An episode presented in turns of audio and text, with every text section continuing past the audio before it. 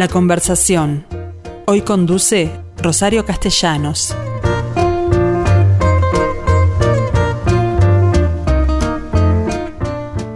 Y sí, acá estamos como todos los martes para conversar con un, con, con un personaje muy especial que seguramente todos ustedes conocen.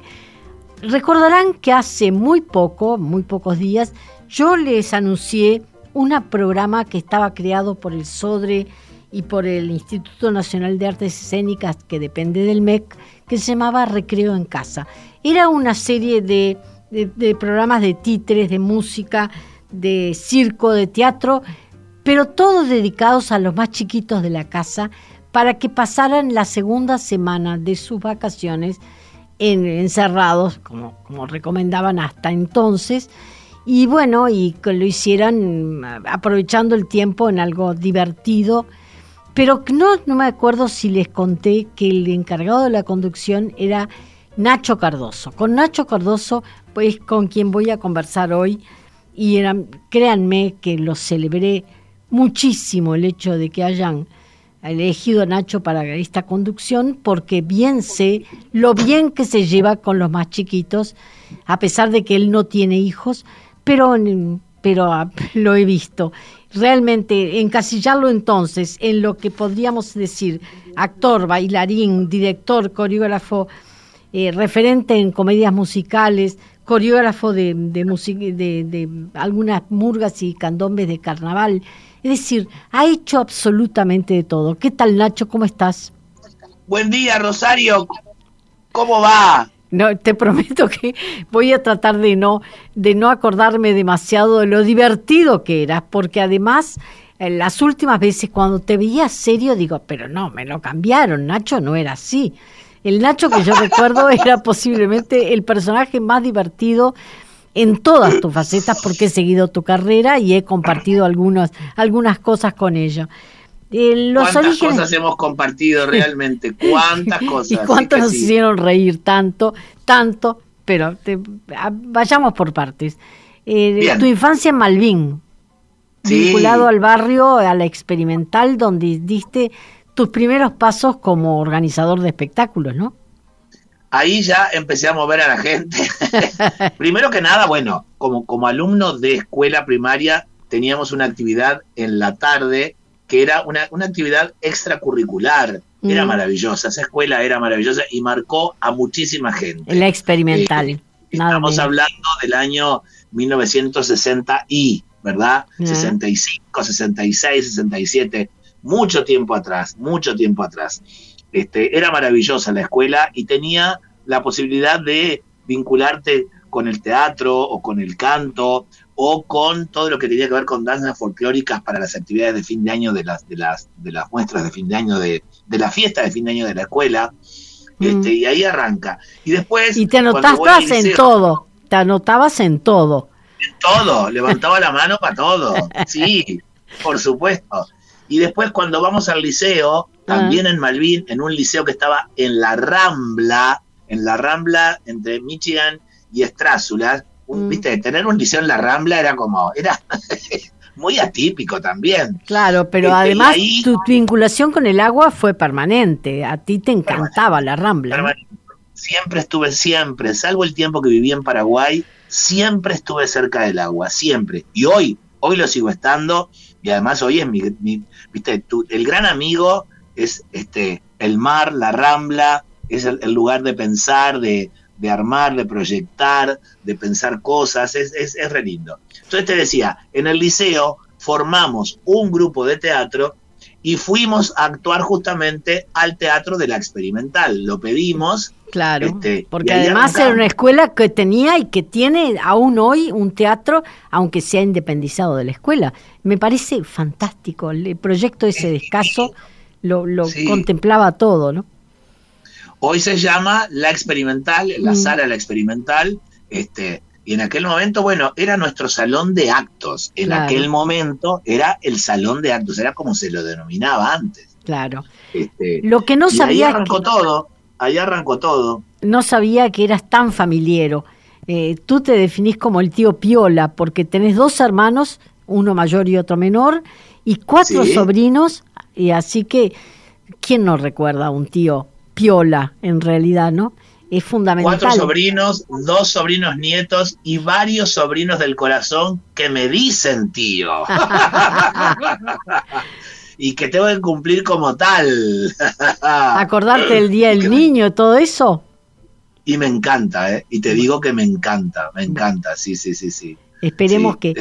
Pero además yo decía, más allá de que no puedo encasillarte, te he seguido como actor, como bailarín, como director, es decir, como actor, empecemos por lo primero. Como actor. Como actor, bueno, eh, Recuerdo de, tus, de, tuviste brillantes, fuiste de todo en el teatro, pero además tuviste brillantes este, profesores, ¿no? Ah, yo agarré, bueno, primero que nada, la, primera vinculación así de, profesores, de maestros, fue en un curso que había bastante pequeño en el, en el anglo. Mm. Viste, como ser alumno de inglés, vos tenías la posibilidad de entrar a esos cursos. Después, este, me voy a la Alianza Uruguay Estados Unidos, también como, como estudiante, un lugar en donde querían formar este, actores este, en un curso gratuito, lo cual mm. era muy importante, claro. pero tenías que dar un examen de admisión y ellos iban a tomar solamente 15 personas. Y ahí eh, entraste. ahí entré dudoso, entré dudoso, entramos dos personas dudosas. Laura Sánchez y yo entramos con signo de interrogación. Nos lo contaron tiempo después. Claro, Laura Sánchez, yo me acuerdo que cuando hiciste teatro para niños, la familia merengue. mil veces, mil cosas. Mirá, Rosario, hace cuestión de un mes nos juntamos con Laura mm. Porque juntos debutamos profesionalmente en la misma obra, este, en la Alianza del Estados Unidos, una obra llamada Electra, y debutamos profesionalmente hace 45 años. bueno, eh, no importa, eh, es, si sos muy joven todavía. Todavía. Después fui a la Escuela de Arte Dramático, ahí donde, que era antiguamente arriba del Águila, al mm. costado del Solís, que también había un examen de admisión para, para entrar, si no, no entrabas. Y ahí estaban, y ahí estaban los grandes maestros, que era la, la inmediata generación, la inmediata generación a Margarita Girgu. Era Maruja Santulo, Jaime Yavitz, Elena Suasti, Jorge Triador, Eduardo Esquinca, unos nombres, viste, impresionantes. pesados, muy pesados. Pero además tu capacidad de, imitar cosas y anécdotas que tenés del teatro, porque fuiste, como decía, además de actor, integrante de la comedia, fuiste de todo un poco hasta acomodador, tengo entendido, ¿no? Fui acomodador del Teatro Estela, fui maquinista del Teatro de la Máscara, no, no, no, fui, este, trabajé en, el, en la parte de, iluminación y, de, y de, de producción adentro, en el Teatro del Anglo. Yo me metí por el teatro por varios lados por varios lados. Eso que decís de, imitación, sabés que hay gente, eh, amigos que vos y yo tenemos en común, que me piden que yo les cuente anécdotas de las que ellos fueron protagonistas, porque sé que yo la cuento mejor. No, a mí me hiciste llorar de risa con esas anécdotas. Una, una sola para que nuestros oyentes disfruten como yo lo hice oportunamente. Ay, no, hay, hay tanta cosa para, para, para disfrutar. Primero, cuando, cuando las anécdotas tienen que ver con el espectáculo teatral funcionando igual. Eh, en el teatro pasan mil accidentes y a veces el público se da cuenta y la mayoría de las veces no se da cuenta y seguís para adelante porque tenés que seguir y tenés que buscar la manera de, seguir y de seguir. Este, han, han, pasado cosas tremendas, Pero había una actriz de esa este, famosa que tenía la manía de tejer, ¿no? En, cuando salía de escena. China, China era una que vivía tejiendo y Maruja no quería que ella tejiera porque decía que era de mala suerte. Este, o sea que había ahí las, este, los pensamientos de cada una, viste, y los, y los pareceres este, de cada una. Este, Pero no hubo, no hubo alguna que entrara algún día con, con, la, con el tejido de escena que no correspondía. Y bueno, cuando, cuando tienen que tejer en escena, ahí era el problema, porque este, vos tenés que tejer y punto. o, antes, viste, el famoso tema del cigarrillo, de fumar, este, que, te hacía mal o no te hacía mal, el llegar antes a la función, había Dance Fair, era una actriz que llegaba dos horas antes y Mm. China llegaba 20 minutos y era la eterna pelea de cómo vos que llegás dos horas y vos yo llego 20 minutos. Claro. Este, los, los pareceres diferentes, las opiniones diferentes, siempre hubo y habrá. Hay y habrá. Y ojalá digo habrá porque quiero que el teatro vuelva, por favor.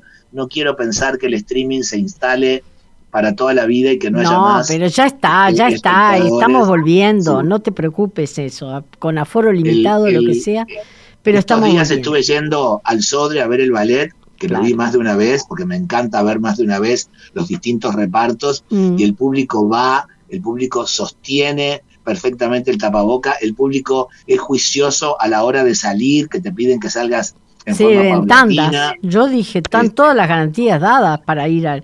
Además de que, de que la oferta es ex- La excepcional. proeza de nuestro ballet, la proeza de hacer un tranvía llamado Deseo de tapaboca, la hora y media de obra que dura. Hacer bailar, bailar con la exigencia que eso lleva con Sí. tapaboca. Nuestro ballet nacional es una proeza lo que está haciendo, es digno de admiración, es maravilloso lo que está, más todo lo que está atrás, ¿no? Claro. El Sodre como edificio, el Sodre como institución, digo, todo lo que se está haciendo, todo lo que ha hecho, porque no han dejado de hacer cosas Mm. eh, pese a todo lo que está pasando. Tuvimos siempre algo para ver este, de ballet con más menos contacto, con más menos cantidad. Este, fue maravilloso lo que, lo que han hecho. Sí, Y bueno, sumado a esto de lo que vos hablabas, ¿no? De lo del recreo en casa. por supuesto. Pero en materia de teatro, a ti te he visto hacer cosas excepcionales porque además tenés una cantidad de florencios como no sé si los tiene todo el mundo. Eh, Montones. fundamental en montones bueno eh, en materia de teatro yo me acuerdo de la jaula de las locas que disfruté en- íntegramente La Fue- jaula es, la jaula es, fue y será para mí el, el- el gran mojón. El, el año que se hace la primera vez fue en el 2004, después se hizo en el 2014 de vuelta, y si seguían las cosas así, debería hacerse en el 2024 otra vez, si tengo la salud como para hacerlo, que adoraría hacerlo de vuelta. Es Mm. una obra que cada vez que se hace, el público eh, arrasa con las entradas. Y vos le agregás algo más, porque te, es, es la, la, la forma de lucir, de lucimiento mayor. Sí, es un personaje adorable, es un Claro. personaje muy agradecido que te permite durante las dos horas y media de obra tener de todo, porque tenés eh, el, el personaje que haces como tal, este, un, un- un gay de, de 50 años, este, en pareja. a la, a la- a la antigua, con Mm. su pareja, con un hijo en el medio, un hijo que se quiere casar, que se quiere casar con una chica, y entonces lo primero que le dice este es, ¿qué hicimos mal? ¿En qué nos equivocamos? Sí. Eso es lo primero que se le ocurre decir. Después porque tiene que hacerse pasar de madre, después porque tiene que hacerse pasar de tío, después Mm. porque le enseñan a, a- a no ser tan, este, con, con tanta demostración. O sea, es brutal, es un personaje que además tiene que bailar, cantar, con mi espantosa voz, pero cantar, y bueno, y este, y hacer un, un, un, este, un estilo de comedia muy particular. Entonces es un papel hiper agradecido que te permite un lucimiento brutal, que lo han hecho este, grandes actores y que para mí fue, viste, un placer hacer la temporada del 2004, porque fue una locura, y la del 2014 fue más, más locura, porque, bueno, corrían otros tiempos, nuestro país ya había cambiado, teníamos otras leyes, otras Mm, maneras de pensar, este, la, la gente a- adoraba ver, ver la obra y, este, y, la, y la disfrutaba muchísimo. Y en contraposición de repente a esto tenía, yo qué sé, haber hecho Mi Lucha, dirigido por Coco Rivero, o haber hecho Paraíso, dirigido por Rafael Pence, papeles totalmente opuestos, como, Pero como de muy la serio, muy en ¿no? serio, sí. Este, Realmente, que yo te admito mostrar- que te extraño. una, una, una forma este, de, de- de actor este, distinta cada vez, Claro. ¿no? no encasillarte en un sitio. Claro. Pero eh, yo decía, además sos referente en la comedia musical. La comedia musical no es un género que en el Uruguay se haya prestado, haya nacido, como nació en Broadway hace muchísimos años. La comedia musical aquí fue bastante resistida por el público hasta que llegaste vos con Cine Radio Actualidad o Decadencia. Cine Radio Actualidad fue en el año 1992. Este, Rafael Pense y yo pensamos en, en un formato porque habíamos, veníamos trabajando con un montón de bailarines este, en distintos eventos y distintas fiestas. Alumnos. Y nos pusimos a pensar justamente eso, que no, que no había. Este, y entonces, bueno, echamos mano a, nuestros maestros, este, pidiéndoles que nos acompañaran haciendo coreografías para, para este espectáculo y jugando con el nombre de aquella vieja revista que se vendía en los kioscos, se llamaba Cine Radio Actualidad, una revista color sepia que después fue cambiando de tonalidad con el, con el tiempo, una película que mostraba eso, mostraba lo que pasaba en el cine en el cine de aquellas del 60, cuando la gente mataba por ir al Trocadero o al Plaza o al California o al Ambassador. Hacía cola, este, en, vacaciones hacía cola. Claro, estrenos brutales. Mm. Después había un bloque dedicado a la radio, un, un, medio de comunicación maravilloso que lo estamos todavía ahora en este momento, tú y yo, haciendo uso de él, y mucha gente hace uso de él, mucha y cada vez más. Y la televisión, que este, la actualidad, que era un poco la televisión, el chisme, la cosa que podría hoy de repente verse a través de un programa también de, cierta chismografía. Entonces, bueno, pero después hiciste más. Más un bloque al cine, otro bloque a la radio. Mm. Lo estrenamos en el notariado, fue un, gran suceso. Antes de eso, se había hecho Todos en París Conocen, se había hecho un par de cosas, las que hacía Plop en verano, pero bueno, pero nada más. Y esto nos significó a nosotros éramos muy jóvenes, teníamos mucho y muchas ganas. Este, y eso fue el mismo, el grupo. otro grupo actuaba. después hiciste Y después vino de cada década, que era, bueno, justamente elegir este, de las décadas lo mejor, después vino algo para recordar, después vino tantas, eh, ¿Quién nos quita lo bailado? Eh, después vino Inolvidables, todas un poco intentando siempre recordar para el público que más ansía y que más memoria tiene, para ese público dedicábamos eh, este, este espectáculo. Hicimos Arráncame la vida también, mm. con Adriana este, y un grupo de bailarines, eh, y Rafael Antoñaza. Fuimos como, y bueno, y de repente en el medio de todo eso surgió que la Alianza Uruguay-Estados Unidos comprara los derechos y a partir de ahí vinieron los, los títulos un poco, si querés, más de pantalón largo. Víctor Victoria, Sugar, Sugar fue un placer hacerla también porque esas obras que te exigen suceden, suceden en tantos lados las, mm. estas obras, en tantos sitios, que te vuelves loco para armar después la escenografía de cada lugar. ¿Y el violinista? y bueno, ahí va. Hasta que llega la posibilidad de hacer el violinista que era lo que yo moría por hacer, y este, pero te, que Humberto de Vargas fuera el protagonista, quería que fuera en el galpón, quería que fuera, viste, con, con toda una cantidad de, detalles para poder hacer una temporada. con 40 personalidades en escena. 46, Rosarito, 46, 46, 46 almas, 46 personas este, que, fue una maravilla cómo fuimos como entendiéndonos a medida que fueron pasando los días de ensayo, que ensayamos muchísimo, muchísimo, porque además eso, decidimos encontrar una escenografía a la que se le ponían ruedas para que los propios actores la, movieran y nos dieran justamente los distintos ambientes en los que la obra sucede.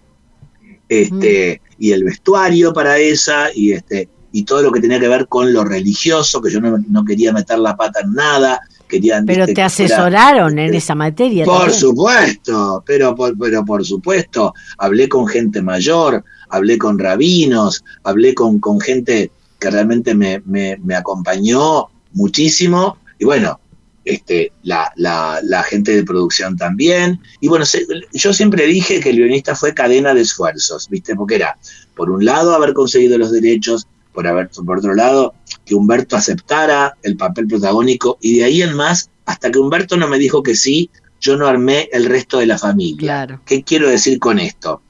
Humberto en la obra está casado y tiene cinco hijas. Y yo quería que las cinco hijas, primero que nada, tuvieran una relación coherente de una de 18, la otra de 16, y, así, y que así se vieran en el escenario. Claro, lógico. Que se Para eso existe una especie de, edad. casting, una audición. Que no, claro, claro, se hizo un casting y se buscó justamente eso. Este, entonces, bueno, que fueran parecidas a Humberto, manía mía, ¿no? De, de buscarle cosas, ¿viste? Este, el color de pelo, el color de piel, este, eh, eh, dio mucho trabajo eso y después, bueno, las cinco hijas, tres tienen novio, este, que los novios también tuvieran la edad este, que tuviera que ver, este, claro. que, que tuvieran también la etnia, este, a mí me gustaba más que, que el hombre fuera un poquito más alto que la mujer, soy muy hincha en eso, este, y de ahí en más, vestir a toda esa gente, calzar a toda esa gente, este, conciliar horarios, que siempre fue muy, muy complejo, pero bueno, a medida que fueron pasando los días, se fue acomodando. Y Bien. se tomó el galpón, que tiene 800 localidades, y se hizo un cálculo, los productores que hacen los números siempre, este, que me bajan a tierra, me dijeron, y bueno, para la gente que normalmente va al teatro, haremos 15 funciones y alguna se agotará y qué sé yo, porque además el galpón no se había dado los días miércoles y jueves, Mm. que uno piensa que de repente miércoles y jueves la gente no sale. Yo ya tenía la experiencia de que Tok Tok había estado miércoles y jueves y había funcionado maravillosamente bien. Claro, las Pero opciones. bueno, Al Así que teníamos, ese, teníamos eso a favor. Y bueno, de las 15 funciones que quisimos hacer del violinista, terminamos haciendo 26, porque el público pedía más y por supuesto las entradas se agotaban. Mira, Rosario, llegar, yo venía caminando, yo iba al teatro, los días de función te hablo, ¿no? Iba caminando por Minas. Y cuando doblaba, doblaba 18 de julio y veía los ómnibus en la puerta que decían Minas, eh, que decían Río Negro, que decían Colonia, eran ómnibus que venían este, expresos de estos lugares que te acabo de mencionar. Para ver la la gente obra. organizaba, claro, la gente organizaba y decía, bueno, juntamos 40 personas que lo quieren ver, buscamos un ómnibus, papá, y nos venimos a ver. Lugares cerca, te estoy diciendo, ¿no? Sí, bueno, Este. Maravilloso. Era una gloria. Pero una así gloria todo, tú considerás que esto no es Broadway. Es decir, por ejemplo, te he escuchado decir que el fantasma de la ópera no lo vas a poder hacer nunca, más allá de que soñás con ello. Sí, me encantaría. El único lugar en donde se podría hacer esto sería en la sala Fabini del Sodre, Claro. pero además de eso precisás una cosa. Una producción impresionante. impresionante. Sí, sí, sí, sí. Eh, Yo creo que, que realmente sería muy complejo. Hay otras que yo, la última vez que estuve en, en Nueva York, este, que vi Hello Dolly parado, en un lugar parado, que en una, una zona del teatro donde te dejan estar parado, Mm. este, dije es otra, esta es otra que me encantaría hacerla, y esa se podría, se podría hacer. Y hay varios títulos más que todavía quedarían por hacer. Ojalá este, tengamos, este, hay varios títulos más. Bueno, que- por que lo visto proyectos no te faltan, a pesar de, de esto. No, No, No, nunca, no, no, no. Quieto jamás. para nada. No hemos Para hablado nada. de la parte coreografía, porque más allá de decir lo bien que bailaban las alumnas, porque a todo esto me faltó decir que además sos docente, que tenés tu propia academia, que heredaste el local de la que fuera una academia de Eduardo Ramírez, en la que primero fuiste alumno, bueno, en Sí. la calle Maldonado, este, Y Eduardo Acevedo. casi Eduardo Acevedo, donde nos conocimos ambos y donde no, no puedo olvidarme cuando nos tocó ser pareja para una coreografía que por suerte nunca se llegó a dar. Porque, Maravillosa. ¿te, te acordás lo que era? Hubiera sido un papelón, pero nos reíamos tanto en los ensayos que yo creo que fue uno de los motivos por los cuales Eduardo Ramírez eh, optó por no presentarla. Bueno, pero realmente lo disfruté como pocas veces de los de Lo aquellos que decís de la, de, la, de la herencia para mí ha sido muy importante porque durante años haber venido como alumno a este, a este Mm. lugar. Al este, punto que yo después- nunca me animé a entrar. es- Este año cumplimos 25 años este, aquí adentro de la, de la academia. Este, eh, haber heredado este lugar para mí fue maravilloso. Bueno, Eduardo para mí fue un maestro maravilloso. Eh, cada tanto nos seguimos viendo, cada tanto le sigo haciendo, este, le sigo comentando de mi admiración por él.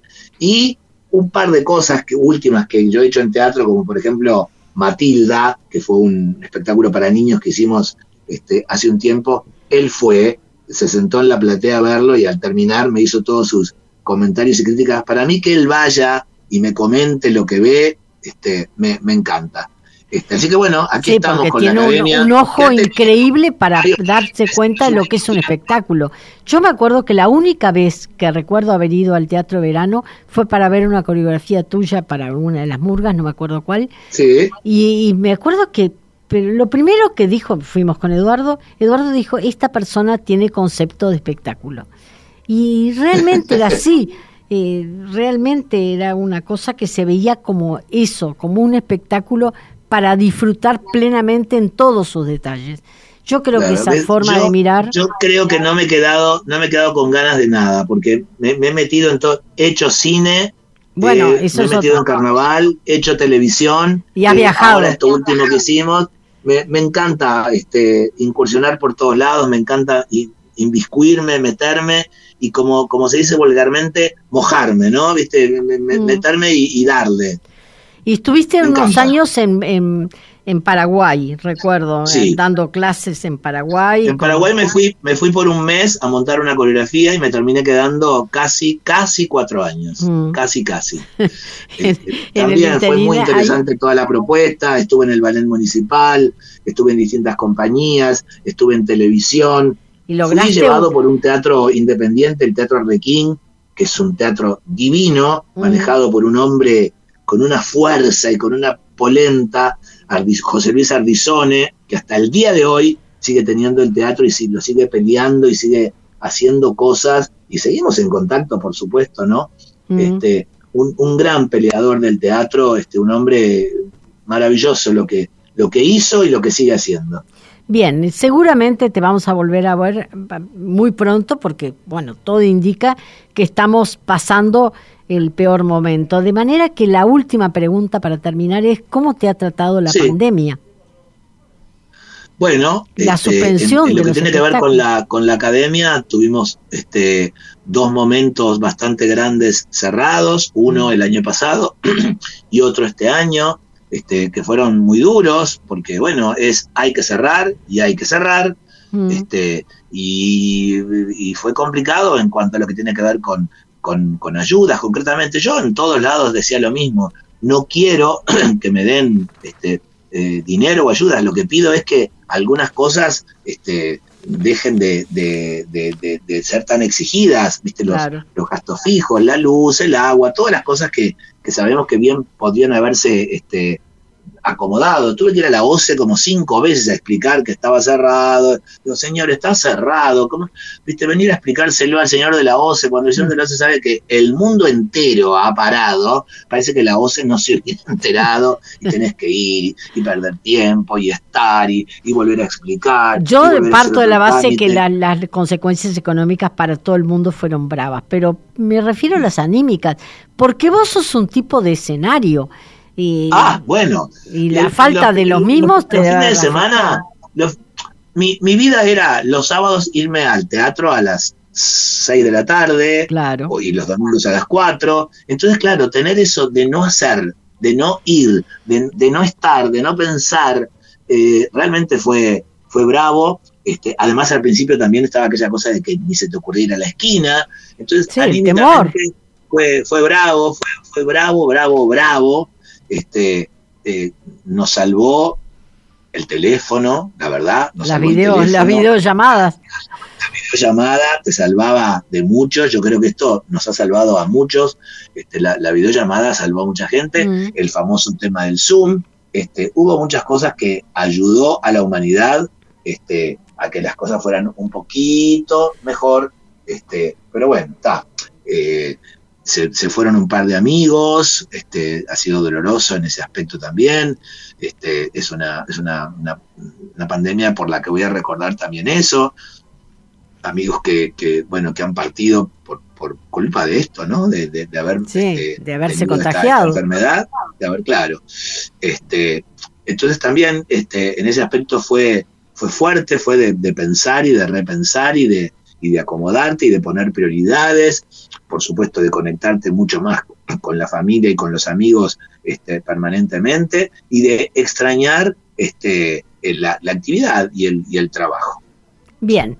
Eh, Nacho Cardoso, nos hemos quedado, me quedaría contigo charlando horas, pero lamentablemente se nos pasó el tiempo. Se nos pasó el tiempo. Yo quiero aprovechar, Rosario, un minuto solamente para agradecerle muchísimo a la gente que nos acompañó en Recreo en Casa, esta actividad que hicimos con el SODRE y con el, con el INAE, y también agradecer a las autoridades del SODRE y del INAE por haberme elegido a mí para conducir esto. Esa, esa elección este, era cantada, ¿qué querés que te diga? Cantada, porque yo fui, soy testigo de lo que lograbas con esas alumnas chiquitas a las cuales las hacías mover, las, las vestías de una forma, con una creatividad única. Darle el buen día a la gente, y, aquí estamos, vamos a hacer tal cosa, y en la tarde espectáculos maravillosos, mm. industria uruguaya, unos espectáculos de locura. Cada tarde el público tiene la posibilidad de ver algo diferente y todo hecho acá, todo industria uruguaya, un orgullo,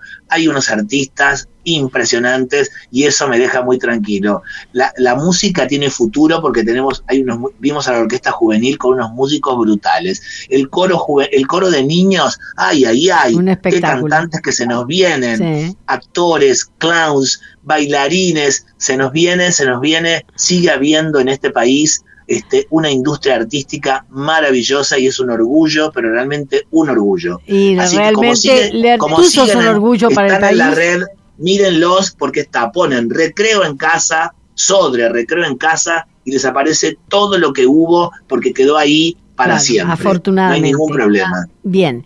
Eh, dicho esto por uno de los grandes de la cultura uruguaya, Nacho, hasta bien pronto.